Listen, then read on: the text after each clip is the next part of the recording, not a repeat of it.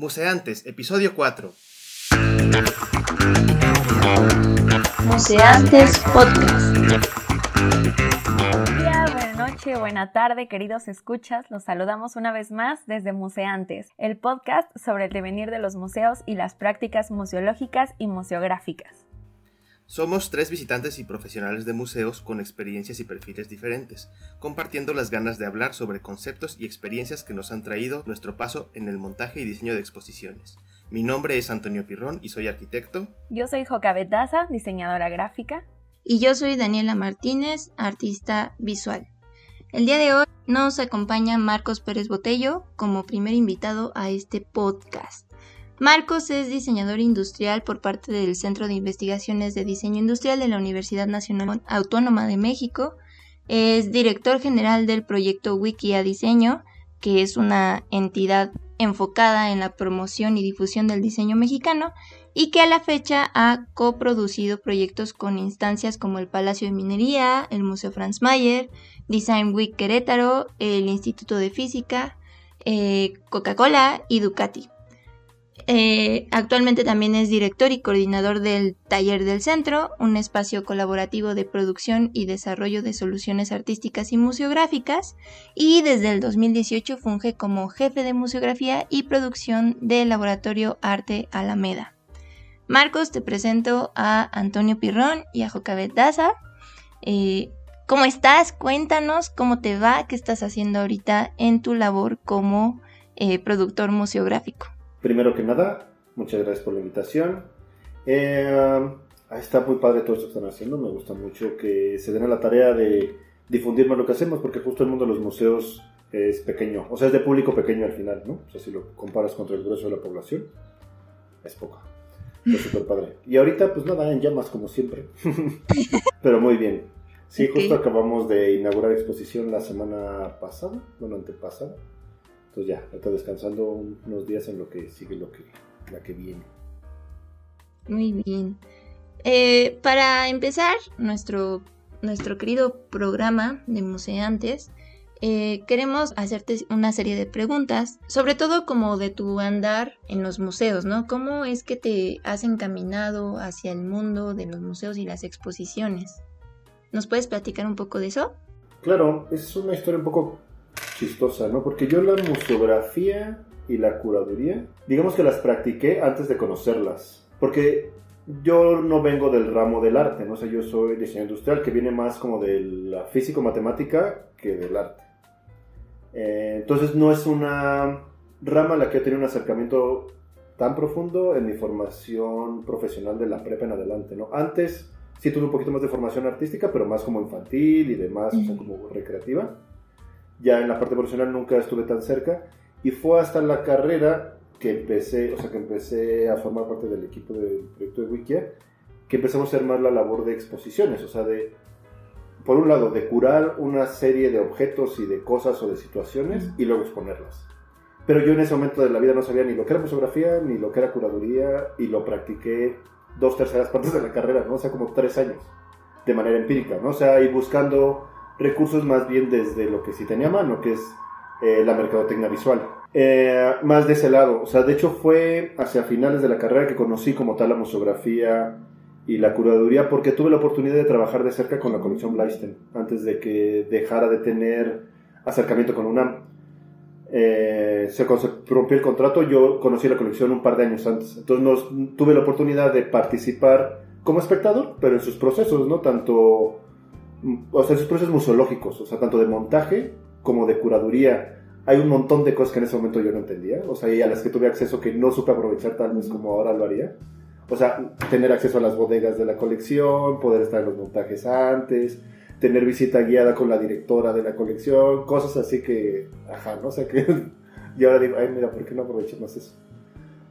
Pero así es como empezó mi, como mi historia en este mundo. Pues qué suertudo, ¿no? Sí, la verdad es que sí, ¿eh? O sea, la verdad es que sí tuve mucha suerte.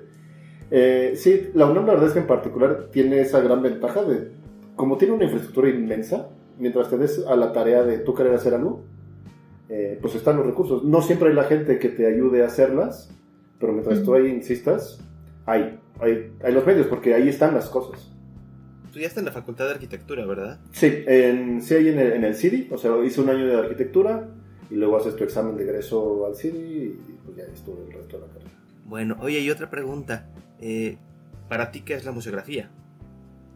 Ay, para mí la museografía es que es, es un poco raro, porque piensa que yo en este momento en mi vida soy muy partidario del pensamiento sistémico, o sea, como de entender todo como, o sea, de entender eso es como un todo y no como fracciones aisladas del conocimiento. Entonces, para mí en este campo en particular, la curaduría y la museografía van de la mano. Eh, la museografía es la tecnificación y la materialización de un discurso curatorial, ¿no? O sea, como toda una idea. Si lo quisieras ver de una manera como poética, pensemos que las estrellas son los artistas o las obras y el curador es el que arma las constelaciones. Y el museógrafo el que dibuja el plano, ¿no? Bueno, o sea, el, el, es, es esa la relación que tiene, ¿no? Entonces, todas las partes tienen una relación intrínseca que no funcionan uno sin el otro, ¿no? Entonces, para mí la museografía es eso, es la materialización de un discurso curatorial y cuidarla y el cuidado de una obra, ¿no? Al grado físico, ¿no? El curador lo lleva desde el lado conceptual y teórico, el museógrafo desde el lado material. O sea, una, una exposición mal montada puede darle en la torre a una obra, ¿no? O demeritar por completo todo el trabajo que ha hecho tanto el artista como el curador si, si no está montado. Sí, es como cuando tienes un producto padrísimo, increíble, y te lo entregan en una caja mal hecha. Sí, exacto. Y más en arte contemporáneo es súper complejo porque son cosas como tan efímeras y tan delicadas a veces que si no, justo, si no las cuidas de la manera correcta, nada, se pierde, o sea, deja de tener sentido el gesto.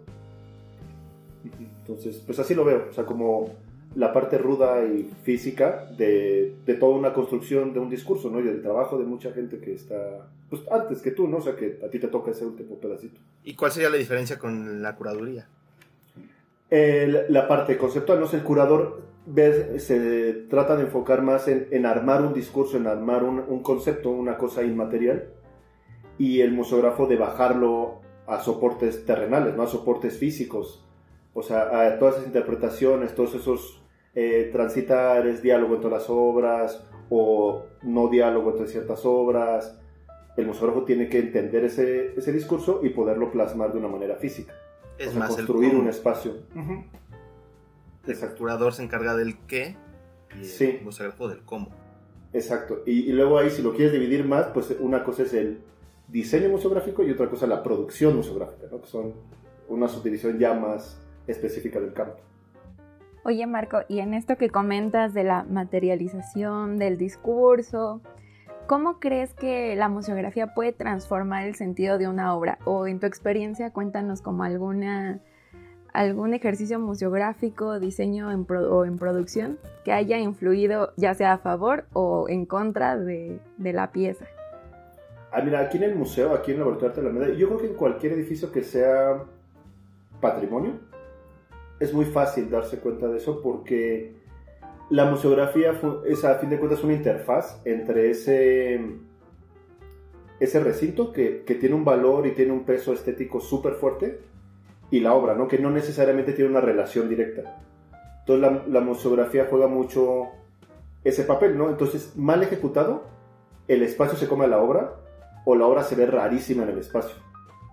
Entonces cumple esa función de, de como de traducir lo que puede ser la obra, ¿no? O sea, a nivel terrenal completo, ¿no? A, a que sí tenga coherencia en el lugar, en el tiempo, en el espacio, ¿no? Así que, que tenga toda esa coherencia, la museografía hace eso, ¿no? Entonces, un ejemplo, a ver, deja pensar en uno bueno, de... No sé, de, mala, de mala ejecución o de, o algún problema. Hasta los que a mí me haya tocado bueno, a mí los que más me molestan en general son cuando las proyecciones no están bien cuadradas o, o cosas así, o no están bien hechos los mappings. Porque entonces te empiezas a fijar en eso en vez de, de la proyección, en lo que estás viendo, ¿no? O sea, empieza sí, a, a, ver un montón de cosas, ¿no? Se te desconcentra, empieza a ver cosas que deberían de ser insignificantes, o sea, que no deberían tener un papel. De buena ejecución, aquí en particular en el museo, eh, yo creo que de la última exposición y de la que o sea, pueden ver como referentes producto, es, tuvimos una pieza, la exposición pasada se, se llama Escucha Profunda.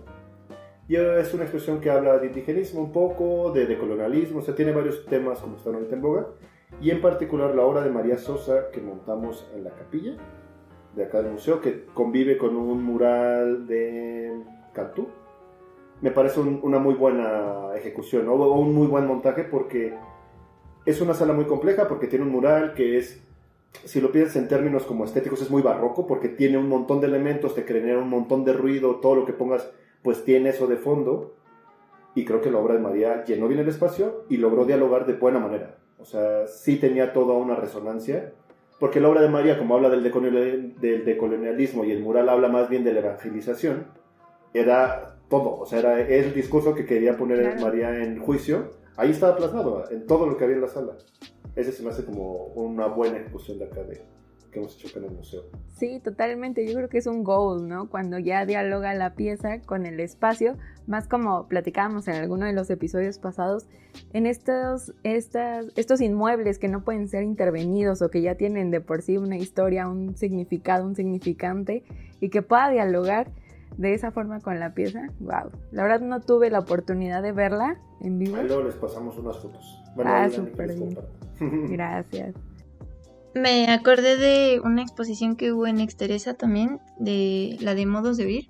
Ves que estaban unas piezas, no me acuerdo de quién eran, pero era un, un libro de partituras a partir de los, ¿De los registros sismos? de los sismos. Creo que es de Lorena Mal, si no mal De recuerdo. Lorena Mal, sí, sí, era de Lorena Mal. Este, a mí esa obra, me, aunque fuera muy simple, era un libro con partituras, me, me causó mucho ruido porque Exteresa en 1800, ¿qué fue? 45, la cúpula principal se cayó, ¿no?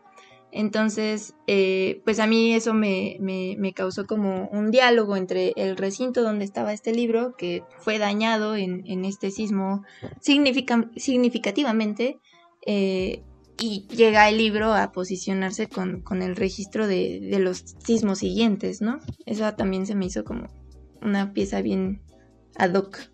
Sí, sí, sí, sí. Justo ahorita que hablas de las modos de oír, algo que también parece como que fue un muy buen resultado en esa exposición. Y es una de las cosas que cuando empecé a trabajar aquí me di cuenta de la potencia del espacio. Esta es una iglesia, ¿no? Entonces, si, si empiezan a pensar en todos los como arquetipos o cosas que tenemos ya establecidos de lo que una iglesia significa y de los roles que juegan cada punto del museo, o sea, de la iglesia como iglesia, lo que pongas ahí se va a cargar de significado. O sea, si tú pones algo en el ábside, o sea, donde va el Cristo, pues tiene toda la potencia del espacio, porque el espacio está pensado para que lo que esté ahí parado sea lo más importante, ¿no? Entonces, ese tipo de cosas es- son, son como bien interesantes de saberlas aprovechar bien, ¿no? O, o mal, o sea, no, no quererlas ver de pronto. Como el video de Chapela, ¿no? De Emilio Chapela que estuvo ahí en el ábside. Ese estuvo bien interesante. Sí, o también ahí hemos de oír la, la pieza de Gabriel de la Mora, eran 110 cuadros montados ahí. Pues sí se ve impresionante, ¿no? O sea, ahí tiene tu peso así brutal, pero es porque está ahí en el ábside. No sé si lo montaras en un muro cualquiera, seguramente sería impresionante, pero no el nivel de impresionante que tiene aquí. Porque tiene ese poder, ¿no? O sea, de que ya no está en un cubo blanco, sino que está en un espacio que tiene carácter, y si lo usa a tu favor, pues, pues nada, te glorifica lo que ahí pongas, o, o no, si es lo que estás buscando, ¿no? O sea, creo que hay muchas más herramientas con las cuales jugar en estos espacios. Claro. Y ahora, hablando como, como del espacio y de, de todas estas adecuaciones que hay que hacer, pues obviamente tal vez hubo un antes y un después de la pandemia. Eh, ¿Qué adecuaciones eh, ha habido como, o soluciones, iniciativas surgieron a partir de, de este periodo de pandemia por COVID-19? Porque, bueno, pues queremos hablar de cómo los museos han estado resistiendo esa parte, ¿no? De la poca afluencia, este, de la zona distancia, ¿no? También. ¿Qué nos puedes decir de eso? Pues sí fue una locura, ¿no? Porque para empezar, pensarías que justo el área como de la que estamos hablando, la museografía, pierde sentido, ¿no? Porque ya no hay materia, todo va a ser ahora digital, algo así, entonces parecería que pierde sentido un tiempo, o sea, que lo perdió durante la pandemia, pero la verdad es que no. Simplemente todo se hace diferente. Eh, acá en el museo hicimos dos cosas en particular, ¿no? Una, darnos cuenta de eso, o sea, que no íbamos a tener flujo físico durante un tiempo, entonces que había que versar, versar el contenido de manera digital. Yo creo que el- a lo más que llegamos fue con la primera exposición cuando se reinició la pandemia, bueno, cuando se reinició la pandemia, cuando ya podíamos venir a trabajar y podía haber público, que se llama Rehabitar, que hicimos una pequeña visi- visita virtual, ¿no? O sea, como empezar a explorar ese um, realidad aumentada, ¿no? O sea, que está bien que lo puedes ver en tu casa, pero que a fin de cuentas si tienes ese material en el espacio, también te es útil y también te da información que si estuviera puesta físicamente se sobresaturaría el espacio. O sea, te permite tener accesible mucha más información y la pandemia ha ayudado a catalizar que usemos estas TICs, ¿no? O sea, estas tecnologías de la información y la comunicación en pro de los museos. Creo que es una de las cosas que cambió para bien, o sea que ahora contamos con todo este soporte digital para nuestro trabajo presencial o virtual, da igual. Y en términos como más prácticos, eh, fue una locura también, porque para empezar había que redefinir lo que era mm, salud en el trabajo, por decirlo de alguna manera, ¿no? O sea, sé que nos es muy, muy fácil pensar en el público, porque es lo que se ve en el, el de frente, pero lo que pasa en el backend, lo que pasa internamente es otra cosa. Y también hay que planearla, también hay que pensarla y también afecta a nuestra área, porque a fin de cuentas, si somos los que ejecutan las cosas, los estamos a cargo de las personas que ejecutan las cosas, pues hay que saber cómo vamos a interactuar, hacer protocolos nuevos, entender nuevas mecánicas de trabajo, nuevos flujos de trabajo, tiempos de trabajo. Fue una locura, pero fue muy interesante. En particular me dio mucho gusto porque me permitió, como a fin de cuentas el laboratorio de Alameda está dentro del LIMBA, pues me permitió conocer a mis 18 homólogos, o poquitos menos, porque no todos los museos tienen un homólogo, ¿no? O sea, no todos tienen un museógrafo como tal. Sí. Eh, entonces eso se me hizo muy interesante. Creo que a mí en particular y a, con los que he convivido dentro de la red de museos de Limba, nos ha fortalecido porque ahora nos conocemos. Ahora sabemos qué nos podemos pedir. O sea, qué tiene cada quien, para qué es bueno cada quien, en qué hará. Sí, o sea, en particular con Exteresa y con el Museo Mural Diego Rivera, que está aquí al ladito de nosotros, mantenemos muy buena relación en todos sentidos, ¿no? Así como, oye, ayúdame, oye, ¿cómo le harías para esto? Oye, ¿no tienes una bocina que me prestes o un proyector? O se fundió este, préstame uno en lo que lo reparamos. O, a ver, ayúdanos, asesóranos porque tú sabes más de este tema, tú has manejado más este tipo de obra, o tú este tipo de obra, ¿cómo le podemos hacer para estas maniobras, para estas cosas? Eso me pareció como súper rico y súper padre de la pandemia. En términos como ya más de lo que tal vez inició su pregunta, o sea, como dentro del público, eh, es entender de nuevo el espacio, entender los, los flujos dentro del museo, o sea, saber cómo es un buen recorrido, cómo a pesar de tener limitantes puedes hacer un, un recorrido en el que el público se sienta cómodo. ¿no? O sea, que, que no necesariamente tengas que estar poniendo indicaciones por todos lados y gente controlando el, el flujo, que la misma naturaleza de la forma en la que estás planeando la exposición te dé tus aforos, te dé tus flujos, o sea, que sea intuitivo, que creo que eso es de lo más importante, hablando en términos museográficos, que sea intuitiva, que no, no tengas que tener un manual para, para tr- transitar el espacio, ¿no? O sea, que debes sentirte bien, a fin de cuentas no estás viniendo a estresarte, ¿no? O sea, tienes que hacerte sentir bien. Y tiene que permitirte estar relajado para poderte concentrar en lo que te quieres concentrar ahí dentro. Que suelen ser temas bien densos luego, ¿no? O sea, las obras luego no es tan fácil entender cualquier cosa. Entonces, si tienes mil distracciones y mil cosas en qué preocuparte, pues nada, no le vas a poner la atención para la que en teoría está pensado todo, ¿no? Ahí en particular lo que hicimos pues son algunas situaciones de señalización, tener muchos ejercicios de aforo. Eh, yo justo como vengo más del ramo como físico-matemático, hay muchas cosas que me es fácil como pasar a números, o sea, sistematizarlas y decir, ay, no me interesa, ¿qué es esto? Lo voy a pasar a números y luego lo regreso a personas o a lo que necesite, porque es más fácil manejar así la información a veces. Entonces, para cositas de aforo, de los flujos, de las circulaciones, saber las superficies que, que tiene, hice una serie de ejercicios súper chistosos, porque como la pandemia iba cambiando el nivel de aforo que teníamos, tengo ejercicios desde el 20% de aforo hasta el 100% de aforo. ¿no? O sea, cuántas personas en teoría por sala en planta libre deberían de caber. Y luego a ese ejercicio hay que sumarle, bueno, restarle lo que ocupas de obra o de objetos, ¿no? O sea, si vas a poner ahí una piedra en medio, pues ya no son 60 metros cuadrados, sino es 60 menos la piedra. Entonces cambian las cositas un poquito, ¿no? Hacer ese tipo de ejercicios ahora lo, lo he utilizado mucho más.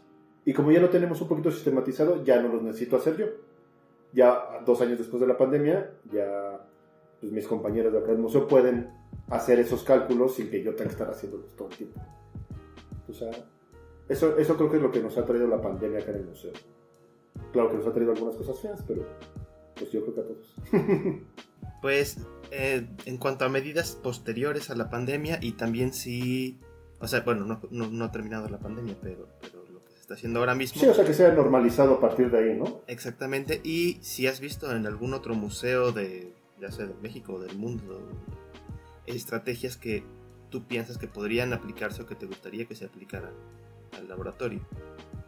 Ay, eso sí tienes razón. No, no, tengo tanta información justo de lo que en este momento en la pandemia ha pasado fuera de Limba. Porque solo me ha tocado salir a montar una exposición, creo. O sea, solo fui a Torreón una vez. Y sus medidas eran más laxas que las nuestras.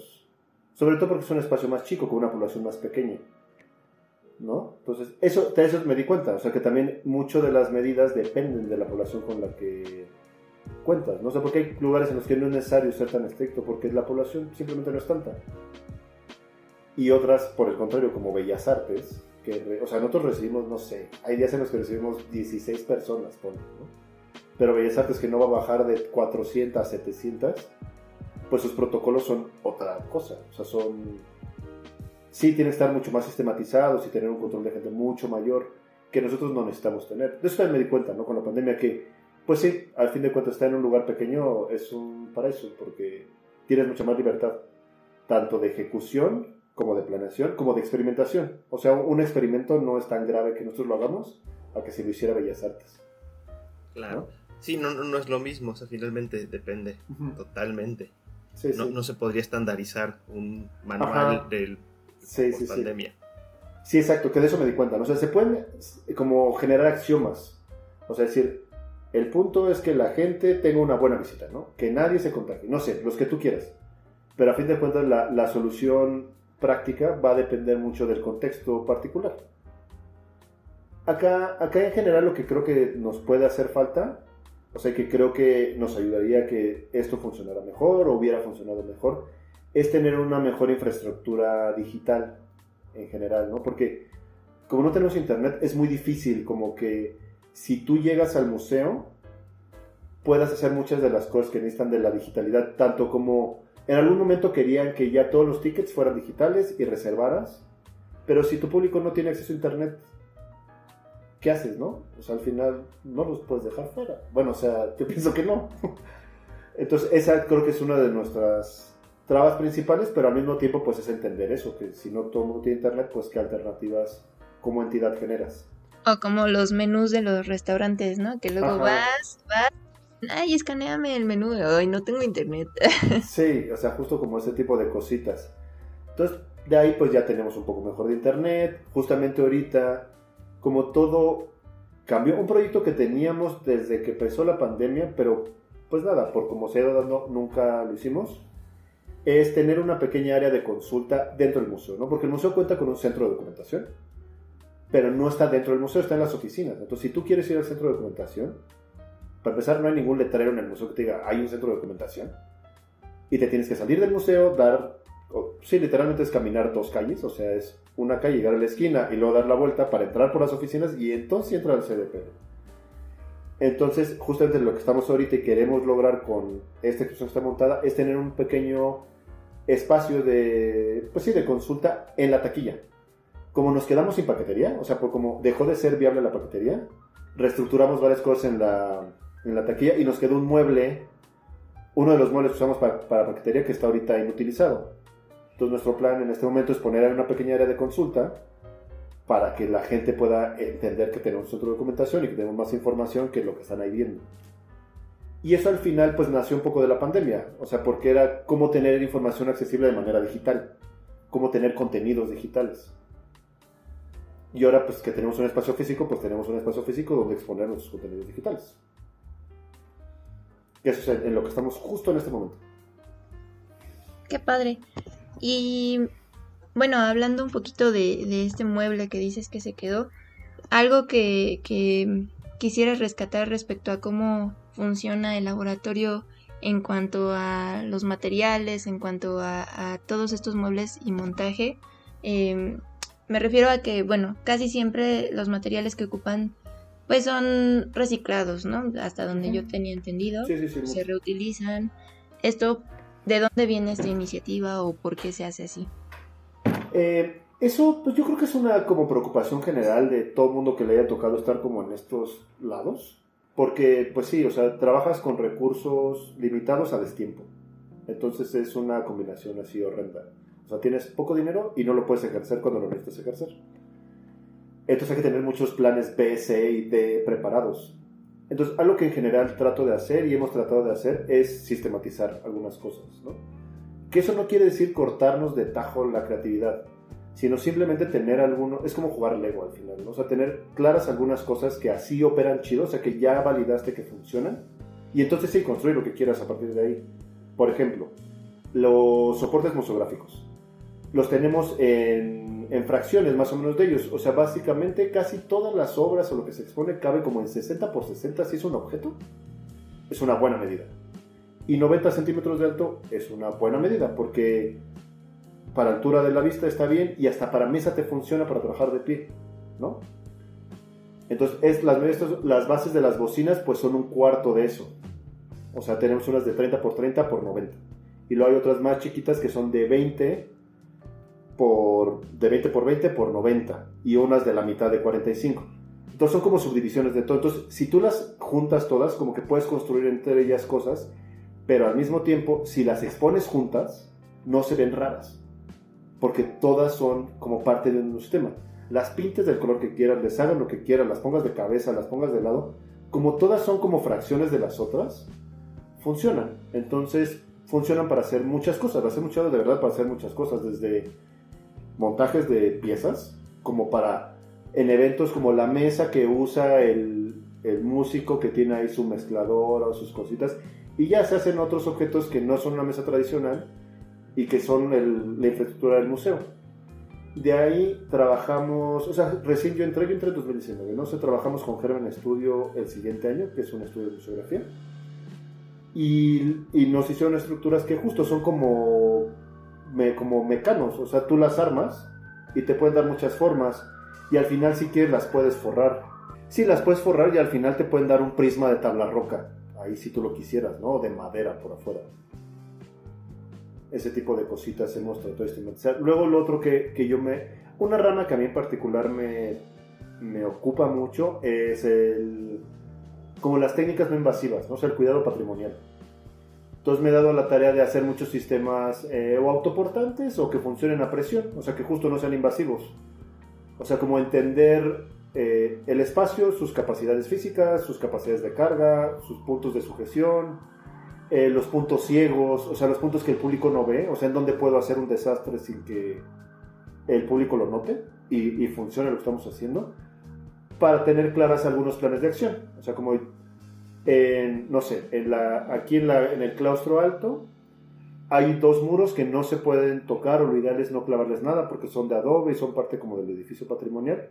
Entonces hicimos unos soportes que entran a presión de piso a techo y eso te permite colgar en esas cosas lo que quieras. O sea, hemos colgado teles, unas mamparas para proyección, unas, una mesita, computadoras. Justo ahorita lo usamos para hacer un, un muro falso, ¿no? O sea, que, que tapara el registro eléctrico que hay en claustro alto, para que tapara eso, ¿no? Eh, acabamos de hacer una pantalla que también entra presión de manera lateral, como, como la cortina del baño. O sea, hace presión con unos tornillos hacia afuera. Y es una pantallita que está en un nicho. Y justo así ya no se daña nada, ¿no? O sea, ahí está puesto, lo puedes quitar cuando sea, no se daña nada. Eh, eso. Unas torres de proyección también, o sea, para no tener, piensen que aquí no sé, hay focos que para cambiarlos hay que montar un andamio de 6 metros. Entonces, ¿cómo ahorrarnos algunas tareas? Tenemos ya también unas torres de proyección que están a una altura menor, que no se ven tan invasivas en el espacio y que nos permiten trabajar de manera, pues nada, más asequible en el día a día. Como claro, tipo porque de cosas. los andamios luego también dañan el suelo, ¿no? Entonces... y, son peligrosos al final, ¿no? O sea, siempre son riesgos estar arriba de esas chivas me encanta, pero... ¿Qué más? ¿Qué más como que les puedo decir aquí de, los... O sea, como de los materiales, soportes museográficos que hemos hecho? Súper bien, Marcos. Oye, y antes, ah, porque queremos conocer también tu lado como visitante, pero antes de pasar a eso, queremos preguntarte cuál consideras que es el perfil de un museógrafo. Ya nos hablaste un poco de este trabajo multidisciplinar que ha enriquecido tu práctica este tiempo. ah, ya em, te lo gané. yo, pienso que el perfil... Mira, e, este museo en particular es una locura. O sea, que me preguntes eso a mí es peligroso. Porque, nada, porque soy excéntrico. ¿no? O sea, no represento al grueso de los museógrafos. Porque aquí montamos arte contemporáneo y arte, arte experimental en general, pues se llama Laboratorio de Alameda, y muy dirigido como a nuevos medios o a medios digitales, ¿no? o sea, proyecciones, cosas acústicas, como todo este tipo de cosas. son, tiene, quien esté en este puesto, tiene, en este museo en particular, tiene que tener cierto grado de conocimiento científico, teórico, tecnológico, ¿no? o porque si no es muy difícil entrarle, porque los artistas que llegan aquí hablan de cosas bien raras todo el tiempo. O sea, de cosas como muy dispares, porque son súper clavados en sus, investigaciones. Entonces, no es que seas un experto, ¿no? Pero más bien...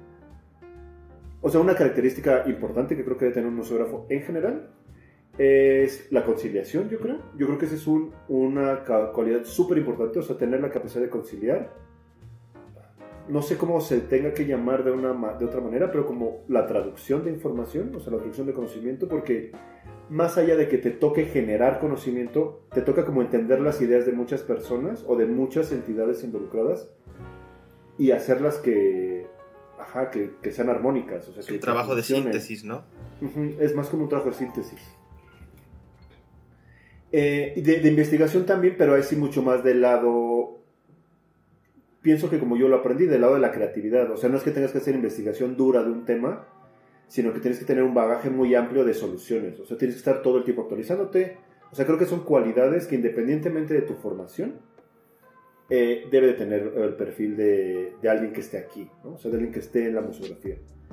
De ahí en adelante creo que también una cualidad básica es que tengas por lo menos o que tengan conocimientos básicos del uso de herramientas y de lo que implica trabajo industrial de alguna manera o trabajo con herramientas.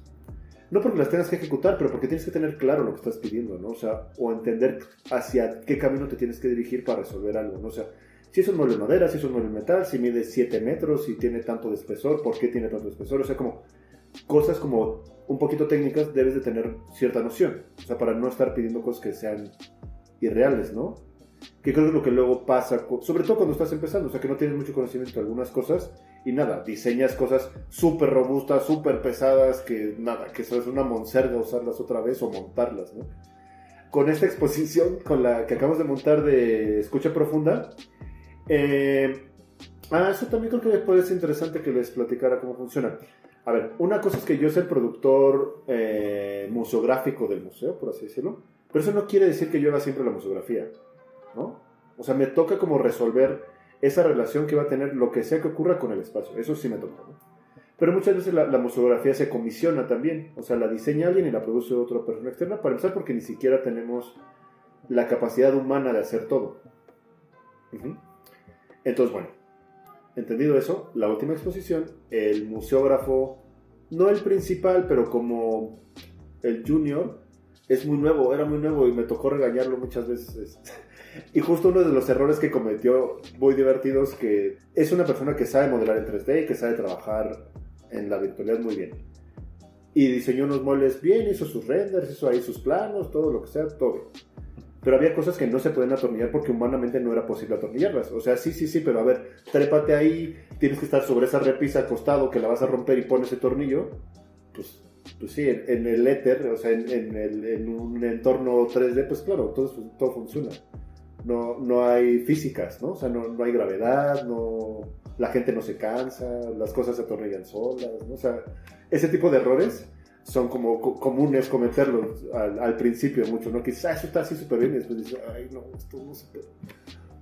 Es así como de las cosas, como, que son interesantes, que, que me parece que es interesante que conozcan, no sé, que este mundo de la museografía, por lo menos como a mí me toca vivirlo, es muy complejo y está siempre relacionado de muchas personas. Por eso lo que les comentaba, como que esa labor de síntesis y conciliación es muy importante, independientemente de tu formación. Pienso que las carreras más afines, pues sí son como artes, mientras te hayas dedicado a entender un poco la, física, O sea, si no te has de entender la física, te vas a dar de topes mucho porque a fin de cuentas, como te toca dirigir equipos de trabajo, si no tienes la capacidad de transmitirles bien información, es muy difícil que hagan lo que tú quieres. O sea, tienes que tener esa capacidad. Eh, en las artes, por lo que me doy cuenta, no se, se, se, practica mucho eso, como son muchos procesos introspectivos, o sea, cuando estás trabajando como artista, muchas veces las cosas son de ti para ti, sobre ti, lo que a ti, todo eres tú. Cuesta mucho trabajo luego ese, esa relación con gente que piensa bien distinto a ti. O sea, con gente que no le puedes hablar en términos complejos, pues porque no entiende más, porque no está formado así, porque es un carpintero, no sé tiene un montón de sus conocimientos, pero no necesariamente que le hables, no sé, del concepto de alguna cosa, ¿no? eso no le hace resonancia. Entonces, como tener esa capacidad, creo que a la gente que viene lo de artes le cuesta un poco más de trabajo, porque es algo en lo que no tiene tanta práctica. Eh, de ahí yo sé como arquitectura, diseño industrial, yo creo que son buenas, o sea, buenas como ramas de formación, eso que me parecen interesantes. Eh, pienso que cualquier persona que tenga cierta formación estética lo puede hacer bien. O sea, porque a fin de cuentas aprendes, ¿no? A componer, a conceptualizar un poco eh, y a entenderlo, ¿no? O sea, cuando están hablando de esos términos, al estar en este estrato como de intermedio, pues te permite entender todo esa, ese conocimiento duro y traducirlo a alguien, a las áreas específicas, ¿no? O sea, a lo que necesita el administrador, a lo que necesita el carpintero, a lo que necesita el herrero que estés contratando, el pintor o lo que sea, ¿no? Pues eso creo que es... Como dijiste hace rato, ¿no? También es como mucho el conocimiento empírico. Eh, o sea, mientras no lo hagas, no lo vas a aprender, ¿no? Sí, sí, justo. Y algo, por ejemplo, que yo me... No es que me peleé, pero platico mucho con la subdirectora acá del museo. Es que le tiene mucho miedo la gente al error.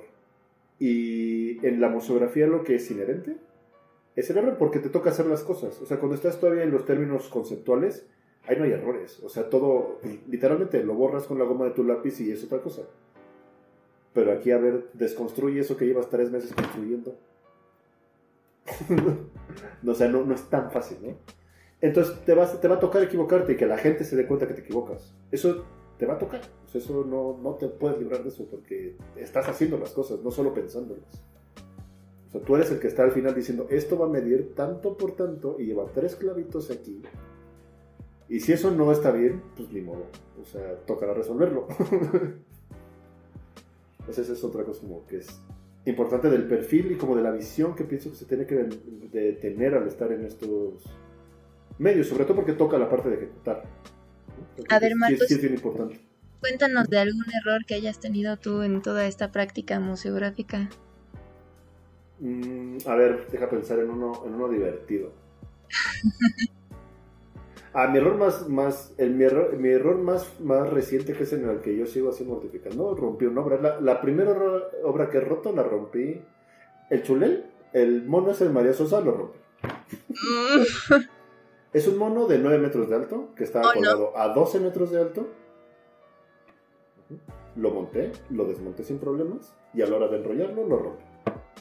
No, o sea, ni siquiera fue como en el montaje o el desmontaje. No, no, fue, una cosa que en teoría más fácil. Pero la verdad es que nada, así pasa. Y me dio la oportunidad de conocer a dos restauradoras súper chidas que nos enseñaron un chorro de técnicas de papel. Y que después nos dijeron, no, esto, esto estaba hecho, ah, me dio mucha risa una cosa que dijeron, es que esto está hecho para no existir. O sea, hacer un mono de 9 metros de papel y que no le pase nada, bueno, o sea, o sea, y, y nos hicieron un montón de recomendaciones, hicieron todo un manual para que María lo pueda manejar de aquí en adelante bien y todo. Porque era la primera vez que se montaba esa pieza, ¿no? Eso como que también, en, en, lo que a mí me toca vivir de la museografía, eso como que me queda ya claro y por eso no me dan miedo muchas cosas ni me peleo tanto con la gente, porque entiendo que lo que hacemos aquí muchas veces son las primeras veces de algo, o sea, mías, del artista, del curador, de todos juntos, entonces, pues sí, algo no va a estar claro, algo no va a ser perfecto. Más cuando de arte contemporáneo se trata, ¿no? Sí, exacto. Pues es que es eso, estamos en la vanguardia. O sea, si estás hablando del arte que se hace en este momento, pues no tiene una teoría tan dura como lo que ya. O sea, no sé, como la pintura eh, mural o la pintura al óleo. O sea, aunque se haga pintura. Conozco un, un artista que hace pintura al óleo con una máquina CNC. O sea, él programa la máquina para hacer, para que la máquina pinte. y pues sí es obra, ¿no? Él programó, está haciendo toda la parte. Y es una como innovación o traída a la contemporaneidad de la pintura al óleo. Pero la técnica, la técnica ya está hecha, ¿no? O sea, mucho de cómo debe ser el óleo, lo que es, ya está hecho. Entonces, sí hay mucha más como teoría de la cual irte para algunos ramos, que no sé, como para todo lo que es video, pues no tendrá más de que como 110 años cuando mucho. O sea, ya hablando duramente de lo que puede ser cine o foto así. No, no es tanta la historia sobre la cual tenemos que construir y ahí echarle a lo más nuevo, ¿no? A programar, a hackear algo, no sé, lo que quieras más contemporáneo. Sí.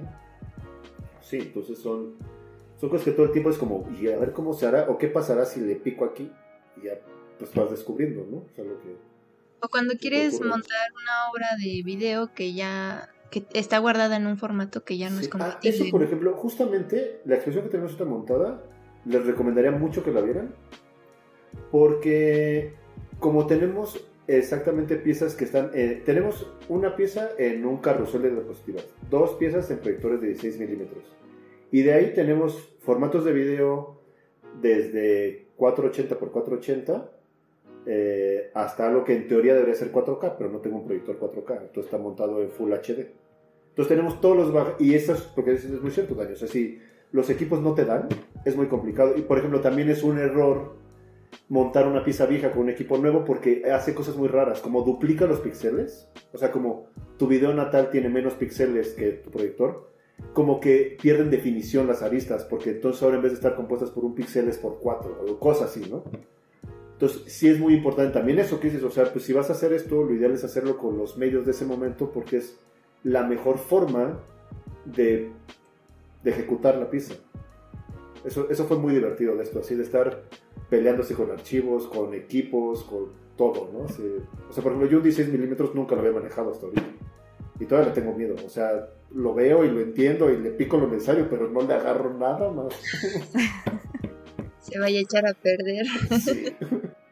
bueno, y ahora sí cambiamos un poquito como el papel, ¿no? O sea, ya nos explicaste un montón de cosas sobre qué es la museografía, sobre cuál es el perfil del museógrafo, cuáles han sido tus experiencias.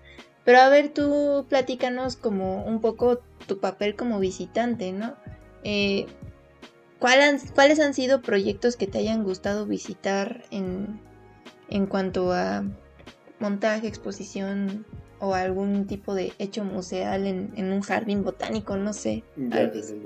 Creo que ahí tengo como dos, dos como formas de explicárselos. Una son como los inmuebles a los que me gusta ir, o sea, lugares que un poco independientemente de lo que esté montado, digo, es agradable ir a esos lugares y tener una experiencia museal, así, y exposiciones particulares que por la exposición me parecen muy significativos. Un lugar que a mí, o sea, es el primero que siempre me viene a la mente cuando pienso en un espacio cultural, es un lugar que en San Luis Potosí, que si no mal recuerdo se llama Casa del Sol, que es lo que equivale como al CENART de acá es una ex cárcel que está hecho en varias, es como un asterisco el lugar, ¿no? Entonces cada una de las galeras se la dieron a una bella arte. Entonces hay un edificio destinado a cada bella arte y los patios que se hacen entre, entre, las, entre los edificios estos representan los climas que tiene San Luis Potosí. Entonces me hace un espacio que está muy bien pensado para ser un espacio cultural, y como de divulgación del arte o de fomento al arte. Actualmente ya tiene allá adentro uno de los edificios, es un museo de Leonora Carrington. ¿no? Ese espacio como particular, ese me gusta mucho. De aquí de la ciudad, lugares que me gusten mucho como museos. Mm, en general los museos que son recinto histórico me gustan mucho. O sea, por ejemplo, el MAP me parece muy interesante. O sea, me parece un edificio muy bonito por su estética como museo, y lo que tienen como de acero me parece súper bonito. Eh, el mural me parece muy bonito el edificio. El, el, mural, por ejemplo, me parece más bonito el edificio que lo que suelen presentar porque no es el tipo de arte que a mí me llama la atención. No tengo nada en contra, pero no es. Pues nada, yo soy del arte contemporáneo, ¿no? me gustan las cosas bien raras. eh, ¿Qué cosas como exposiciones? Ah, bueno, pues nada, o sea, he ido una vez al Guggenheim. Ese sí es un edificio que cualquiera de, de Bilbao está, o sea, como edificio es sorprendente. Y las experiencias que puedes tener ahí adentro son igual de sorprendentes. No sé, ese lugar se me hace muy interesante. Um, de aquí de la ciudad, que otro que me guste mucho. Un lugar que me gustó mucho conocer y no conocía es el, el Monumento a la Revolución. O sea, como museo, entrar al Monumento a la Revolución y estar en las tripas de, en todos los pedazos de acero que componen realmente el monumento, me parece un espacio muy bonito. No es un espacio cómodo, ciertamente, ¿no? O sea, si lo piensas es como raro, tienes que estar ahí entre los fierros y te pierdes y lo que sea. Pero entender que eso puede ser un museo me parece interesante y la forma en lo que lo han trabajado me parece que está bien. O sea, seguramente hay mejores propuestas, si así lo quieres ver, pero me parece padre. Un lugar que también me maravilla todo el tiempo es el, el de numismática, la antigua casa de moneda donde se acuñaban antes las monedas, ese lugar me parece muy bonito. O sea, lo, donde está la parte donde trabajaban las cosas, o sea, como la galera más grande, me parece un espacio... y que tiene el peso como este edificio, ¿no? O sea, que es, es tan barroco y con tantos objetos que tienes que tener cuidado con lo que montes ahí, ¿no? O sea, porque te puede dar la gracia completa o perderlo todo porque se pierde entre todo el desbarajuste que hay ahí. ¿Qué exposiciones me han gustado mucho? Ahora hablemos sé, como de exposiciones particulares. no sé, de aquí del Laboratorio de Arte Alameda, antes de que viniera, la obra de Theo Jansen, o sea, me parece... Porque ese es uno como de mis ídolos de la vida, ¿no? Eh, la obra de Theo Jansen. ¿Qué otra exposición he visto así que diga, oh, esto sí está súper chido? O sea, bueno, que sí, que me huele. De cosas más recientes, eh, la última obra que vi en Exteresa, que era una exposición que se llama Fonotopias, que es de un artista francés, se Jean Legat. Me parece muy padre su trabajo. Y tenía una pieza, la que estaba en la nave. Si lo piensas como nivel, ajá, material es una burrada. Era un muro construido con ladrillos de unicel. Pero estaban sobre una plataforma que estaba sometido a todos los temblores que había estado expuesto Exteresa a lo largo de su historia, ¿no? Entonces como que ahí vas a poder ver en un muro hecho de ladrillos que sí va a estar vibrando todo el tiempo, pues a lo que ha estado sometido el temblor es esta ciudad, ¿no? Al final. Entonces era, me parecía como muy interesante y como un gesto muy, muy, muy sencillo, pero muy potente. o sea, la pieza fue cambiando conforme Se iba destruyendo, ajá, se iba rompiendo, o sea, se iba cayendo a pedazos.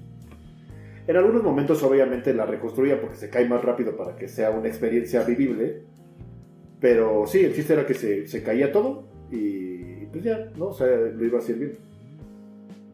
Esa, esa me parece como bien padre.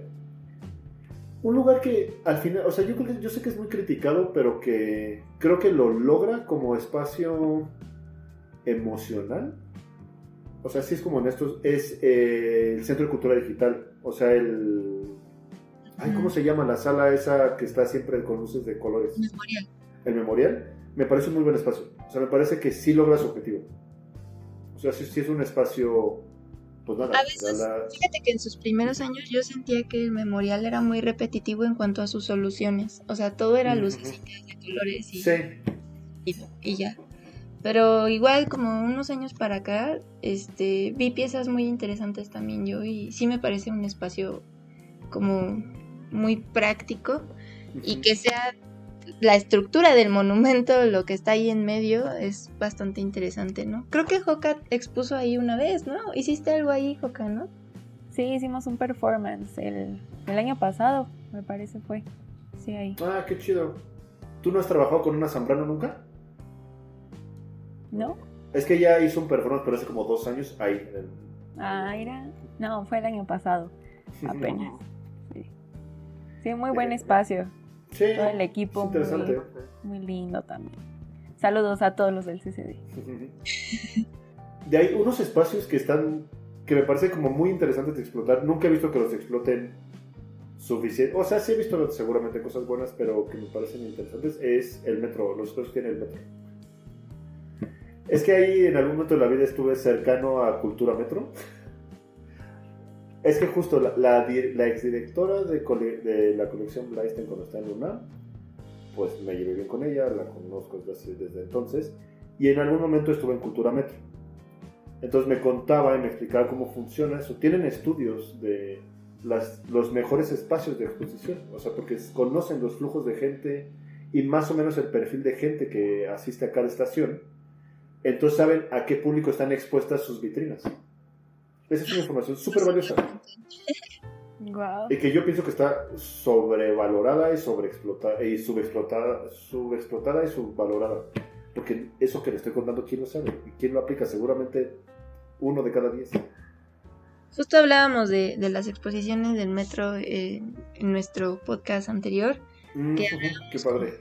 como de ¿es un museo o no es un museo? ¿Es un paramuseo? Hablamos un poquito de este término que, que quiere como tener más importancia con, con las personas, ¿no? Como está pensado en las personas, ¿no? Entonces hablábamos un poco de realmente es un no lugar, es un no museo, museo. ¿Tú qué nos puedes decir acerca de eso? ¿Qué opinas? Yo pienso que como que, o sea, no, no, no es un museo, pero sí es un espacio cultural, ¿no? O un espacio, sí, como de acercamiento a, a la cultura. Porque exactamente, es un espacio que está en el tránsito cotidiano de la gente y por lo mismo puedes poner ahí cualquier cosa que le haga tener una experiencia cultural. O sea, una experiencia museal, ¿no? O sea, sí tiene esa capacidad. Tal vez no puede ser un museo porque no tiene un montón como de otras eh, arquetipos que tenemos de lo que es un museo que lo puedan hacer un museo, ¿no? O sea, como que esté más controlado, que el público que asiste esté dirigido a esa actividad. O sea, como que hay un montón de otras situaciones que, pues no, en el metro no se dan porque, a fin de cuentas, tener una, una galería de exposición en el metro es secundario. El metro es el metro, ¿no? Esa es su función principal. O sea, todo lo demás que hagas tiene que ser secundario. O sea, porque es el metro. Entonces, pues sí, no, no va a estar nunca en primer plano, pero tampoco tiene que estar. O sea, Oye, Marcos, ¿y cuando estuviste ahí participaste en algún montaje? Ajá, montamos una pequeña exposición del British Council en Polanco. Era justo de artistas jóvenes. El British Council tiene una muy buena relación con la accesibilidad y la discapacidad. Entonces, una exposición de artistas. eh, no me acuerdo si tenían Asperger, con, con varias cosas del espectro como cognitivo, bueno, o sea, psicológico. Entonces había, si eran de varios, no eran solo, o sea, como de autismo o algo así, había de varios, pero era de pura gente que estaba en ese espectro. Bueno, y con el British, hace, cuando recién entré también tenemos buen contacto porque mi antecesora tenía buena relación con el British por lo mismo, porque Paloma Olivera, que es la que estaba en mi puesto antes, su premisa era la accesibilidad, ¿no? o sea, ella era como su bandera, o sea, lo que más le interesaba. A mí me parece interesante, pero me parece un tema delicado. Fue cuando empezaron a hacer sus cédulas como con braille. Sí, y las rampas, o sea, todas las rampas que hay en el museo, las cédulas eh, con braille y las de lenguaje de señas son iniciativa de Paloma. Que ahí, pues ahí hemos ido haciendo, pues nada, o sea, seguir evolucionando, ¿no? Sabes, ahorita que mencionas esto, algo que se me hace bien importante también de, de la práctica en museos es la continuidad de proyectos, porque Sí. luego ah, cambian el personal y, y cambian las dinámicas y se hace borrón y cuenta nueva. Y creo que eso es algo que ustedes han podido rescatar bastante bien, ¿no? Que, que esto que Ujú. mencionas que, que generó Paloma Oliveira, pues continúe hasta este momento, después de, ¿cuántos años son? ¿2018, 19, 20, Después de 21? casi cuatro, ¿no? cuatro años, sí, sí, no sé. Eh, pues, pues que siga eh, esta iniciativa, pues se me hace bien importante también. Sí, justo ah, ahorita por fuera del museo un poco, estoy haciendo un proyecto para Palacio de la Autonomía y me platicaban Mm. que el último proyecto orgánico del país es la UNAM y es de Juárez. O sea, en el país no ha habido un proyecto de magnitud que trascienda sexenios desde ese momento. O sea, muy pocos. O sea, casi todos son proyectos de sexenio. Entonces no permite tener proyectos robustos. O sea, proyectos que se puedan evolucionar, que digas, mira, esto tiene tantos años de historia, de investigación, es, es bien complicado. Y en la práctica me doy cuenta que hay muchas cosas por las cuales no, no ocurre, pero que sí nos toca también a nosotros como actores pensar así un poquito, ¿no? O sea, pensar a futuro un poco y decir, mira, esto sé que es importante, sé que yo no tengo el tiempo, ni voy a estar aquí los años que tenga que estar, o lo que sea, ¿no? O sea, tal vez no me toca a mí, pero sé que esto es importante que el museo lo logre y transmitírselo a la gente con la que compartas, porque entonces la idea ya no es solo tuya, ¿no? Y entonces esa idea que se vuelve que era trascendental, se vuelve trascendental para todos o para más gente. Entonces tiene más capacidad de evolucionar y no morir en el intento, ¿no? Así que eso es algo justo en lo que estoy en este momento de mi vida, es como saber si alguien tomara mi puesto, cuál sería la- lo que le dijera, mira, tienes que lograr esto. hablando de evoluciones, ¿hacia dónde crees que van los museos? Es decir, eh, algún cambio en las museologías, algún cambio en sus acciones, en sus dinámicas dentro de los museos? ¿O crees que se van a mantener como con el mismo ritmo un buen rato? Eh, no, yo creo que sí va a cambiar. En particular, eh, algo que me deja claro que, por lo menos en la Ciudad de México, en México, somos lentos en el término de cultura. Hace como cuatro, poquito antes de entrar al museo, de ser unos cuatro o cinco años, participé en un evento que se llama Museo Mix, que fue en Bellas Artes. Museo Mix realmente es una iniciativa francesa, si no estoy mal, que es una preocupación de eso, o sea, de que la gente no va a los museos y cómo tienen que evolucionar los museos, cómo tienen que comportarse los museos para ser coherentes con su realidad, ¿no? o sea, con su momento histórico y social. Entonces, es, esta, esta actividad de Museo Mix es una cosa que en, carreras como arquitectura, como diseño o, o, diseño industrial, lo hacemos mucho. O sea, en arquitectura le llaman repentina, ¿no? Es tener durante poco tiempo un ejercicio creativo, ¿no? O sea, tienes cuatro días para resolver, ajá, cómo montar esta exposición. Entonces, obviamente no son resultados finales, pero son, te da muchos como indicadores de creatividad y de necesidades. Y me queda claro que no hemos evolucionado tanto porque eso pasó hace cinco años y muchas de las cosas que en ese ejercicio se detectaron estaban como medio avaladas o bajo el cobijo del limba, pero veo que no trascendió, no sé, que no tuvo ajá, ese problema y que siguen siendo cuestiones que nos sí que nos preocupan. O sea, por ejemplo, desde el lado de la institución siempre nos están preocupando, nos están preguntando el público al que estamos dirigidos, cuántas personas vienen, de qué tipo, ¿no? Porque sí le preocupa a la gente al final, pero no hemos acabado de instrumentarnos bien o de darnos cuenta, pues, cómo, cómo lograr esto, qué cambios tenemos.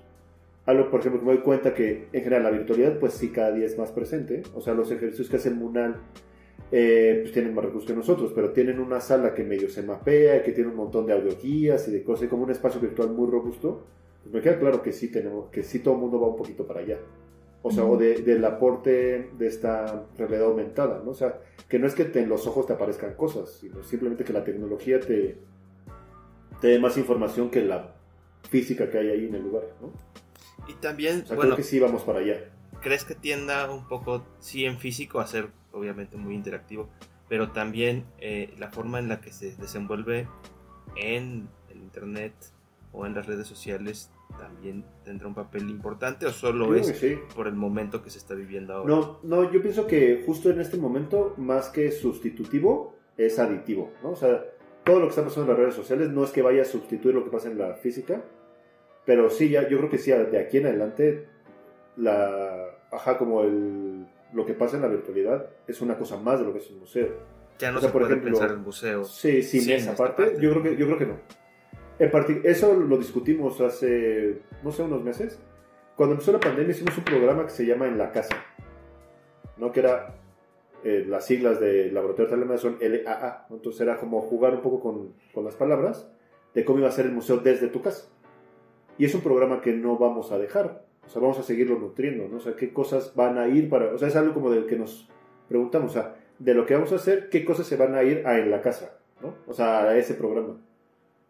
Entonces sí, yo creo que va, a continuar. Sí, pienso que va a perder, o sea, no sé, si en la pandemia era, no sé, 80-20, o sea, 80 virtual, 20 físico, eh, yo creo que va a quedar como un 70-30, o sea, 30 virtual, 70 físico. Yo creo que va a quedar por ahí. O sea, ya que se empiece. Habrá museos que lo tengan más alto, otros más bajo. O sea, bueno, que su relación sea diferente, pero yo creo que por ahí debe andar lo de la virtualidad.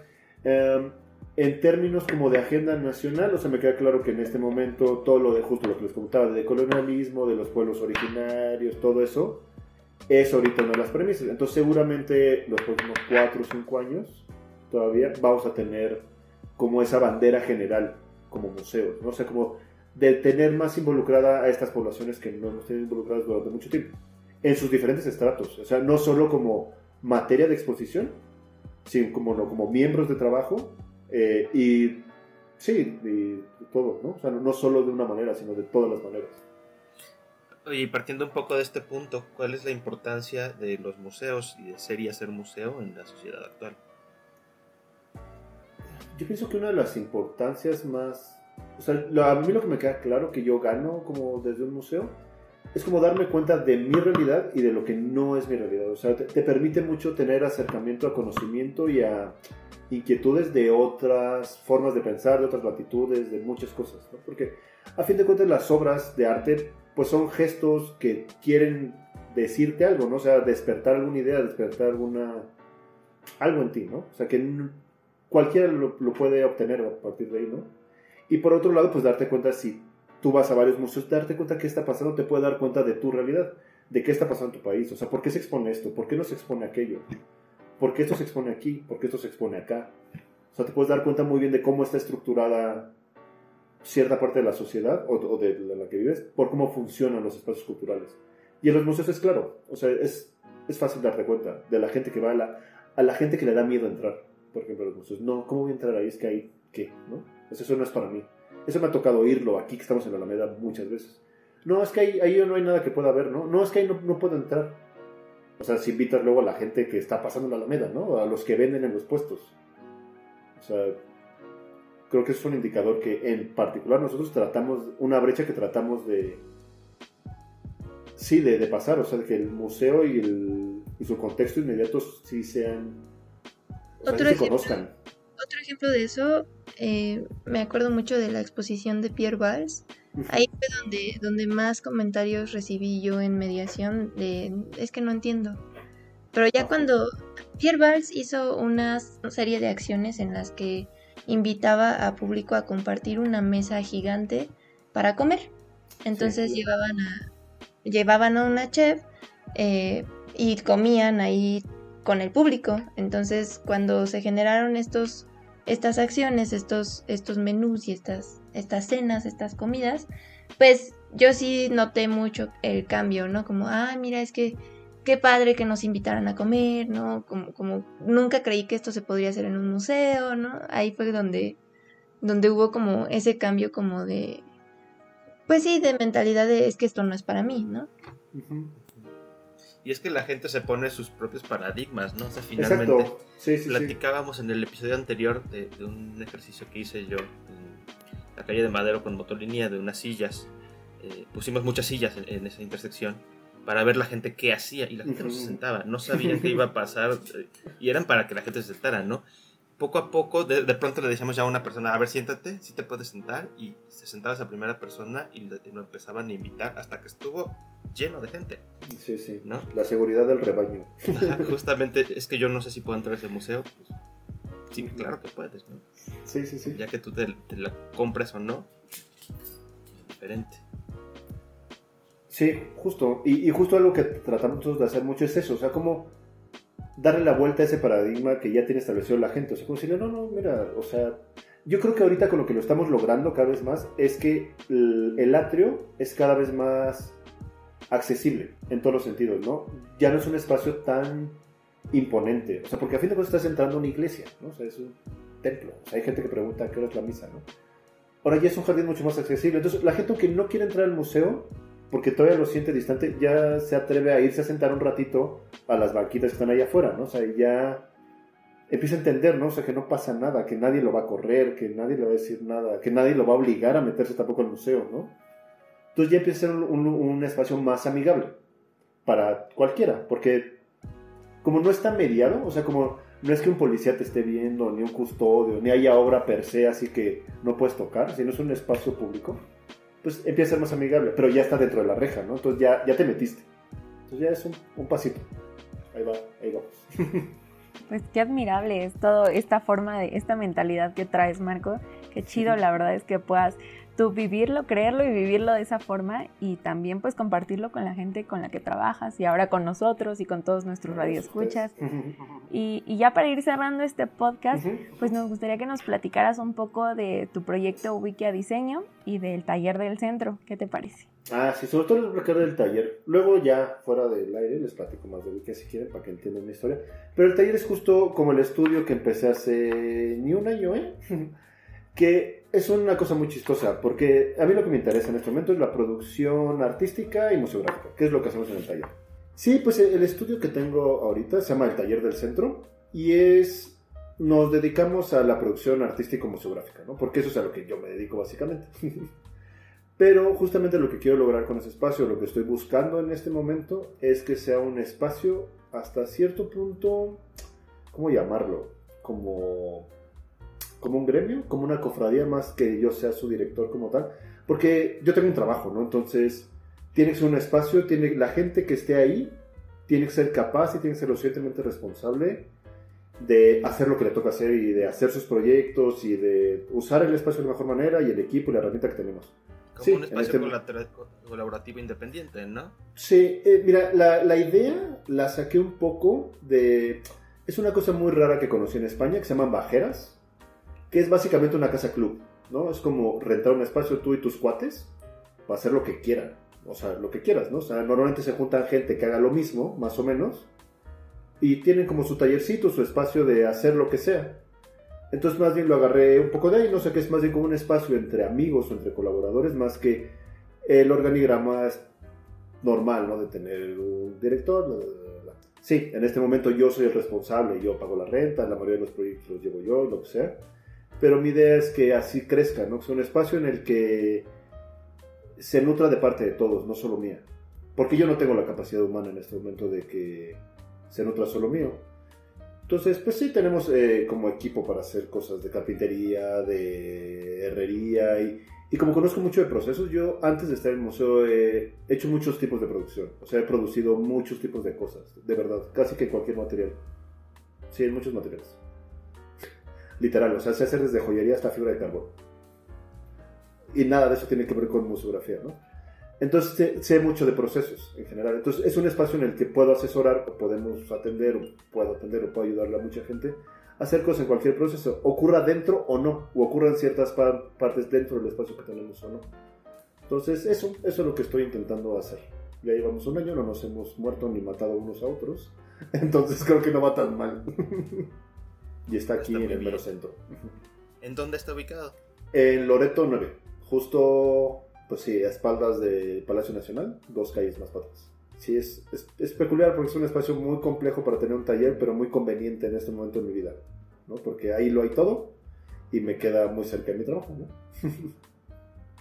Pues sí, en todos nuestros episodios al final nosotros hacemos tres recomendaciones, cada quien hace una recomendación de algún libro, alguna película, alguna canción, inclusive ha habido videojuegos, cosas que nos gustan que pueden estar relacionadas o no con los museos. Entonces nos gustaría que en esta ocasión eh, las tres de Museante, que es como se llama la sección, pues las presentaras tú. Va, que va. Las tres de Museantes. A ver, el libro es muy fácil. Un libro que les recomiendo muchísimo, o sea, o alguien a quien les recomiendo mucho leer es a Omar Calabrese. En particular un libro que se llama La Era del Neobarroco es uno de los libros que a mí más me ha servido como para entender del universo, así como lo entiendo ahora. Em, a ver, pensemos. Un videojuego, eso está más divertido. Es un, es un videojuego que se llama Ori. ¿De qué se trata? Es un, hay más que el, que el, el, juego en particular. Es un, es un espiritito que tienes que salvar un espíritu más grande. Pero lo que me parece muy interesante es que es un juego que tiene muchas mecánicas diferentes.